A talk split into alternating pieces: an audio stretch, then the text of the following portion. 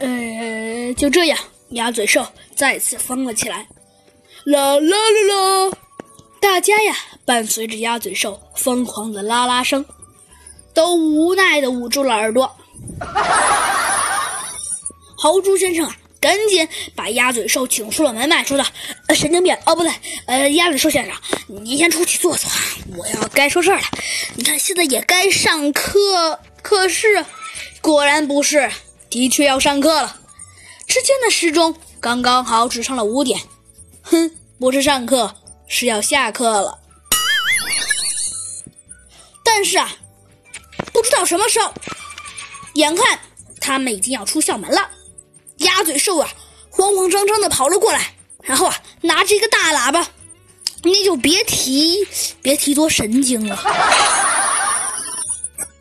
他大声宣布道：“哦，大家，呃，大家听好了，呃，我下呃到呃明天。